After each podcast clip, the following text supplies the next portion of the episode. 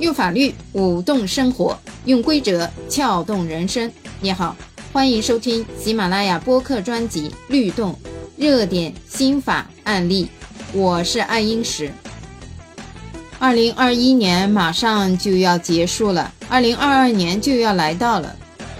每到年关啊，各个公司都会很忙碌，有些公司在忙着招聘新员工。有些公司在忙着制定员工手册和规章制度。随着二零二一年十一月一号《个人信息保护法》的实施，各个公司都加紧修改公司的规章制度和员工手册。最近啊，上海的一个案子经过了三级法院的审判，一审、二审、再审的一致结论，都强调了。公司在制定规章制度和员工手册的过程中，一定要注重民主程序。到底怎么回事呢？先来看一下基本案情。二零零二年的十月十四号，员工入职了公司，担任了销售代表。入职的时间是在零二年，到了一九年的一月四号。公司就给这名员工做出了书面警告处分，因为什么呢？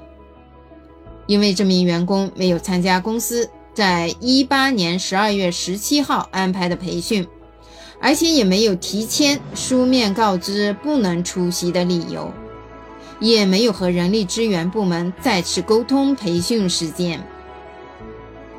这个行为呢，严重影响了公司正常的工作流程和规划。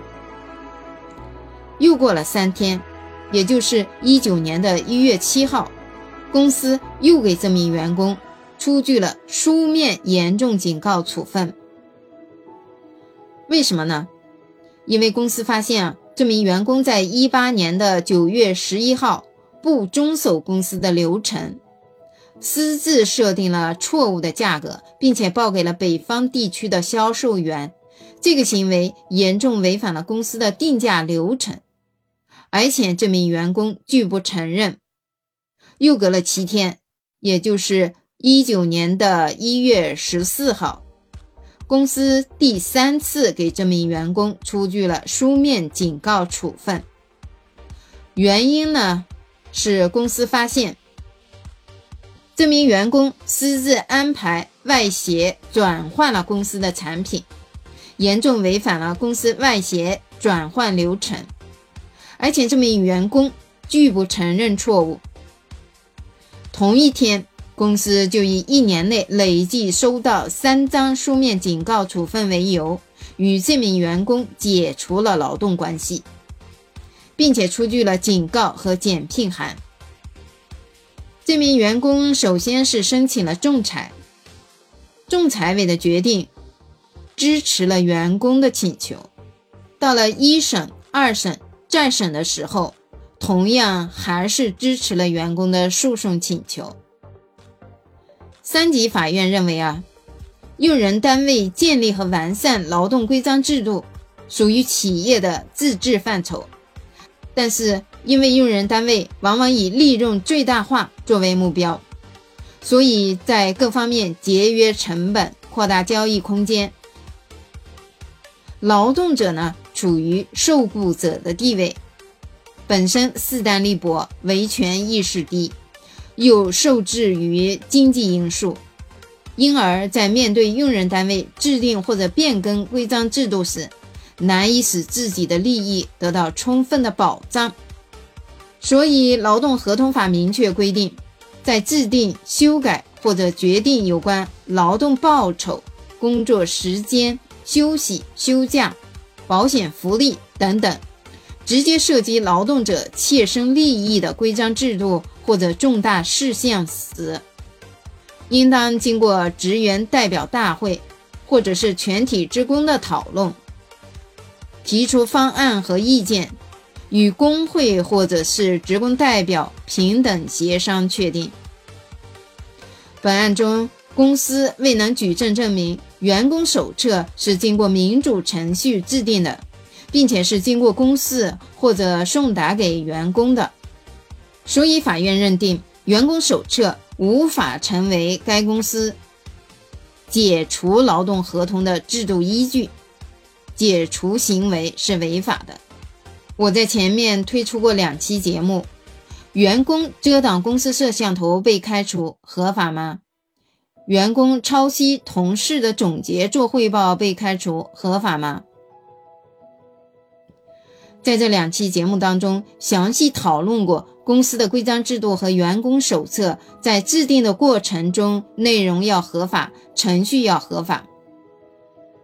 以前呢，法院的裁判案例都强调了员工手册的制定过程中要经过民主程序，这只是程序合法的一个方面。通过今天介绍的这一个案件呢。上海的三级法院又强调了民主程序的另一个方面，代表了一种新的动向、新的趋势、新的风向。本案中公司败诉的原因，除了员工手册没有经过民主程序制定外，还有一个重要的原因，就是公司也没有证据证明员工手册向员工进行了有效的公示和告知程序。如果按这样的风向来看，估计上海的企业看到这个案例会瑟瑟发抖了，因为大量的民营企业、外资企业的规章制度都是没有经过民主程序的。这个案件也提醒全国的用人单位，即使你们当地裁判实践对规章制度的民主程序比较宽松，但是也说不准哪天会因此败诉。毕竟，《劳动合同法》第四条第二款就是关于民主程序的规定，写的是清清楚楚、明明白白。所以建议呢，没有履行民主程序的企业，听到这个节目以后，赶紧回去打个补丁，补上这个漏洞吧。希望在二零二二年。所有的企业在规章制度的制定内容和程序上都没有瑕疵。希望所有的企业都能够与时俱进，并且与员工和谐相处，共同开创未来。今天的分享就到这里，喜欢我的节目就请订阅我的专辑吧，期待我们下期相遇。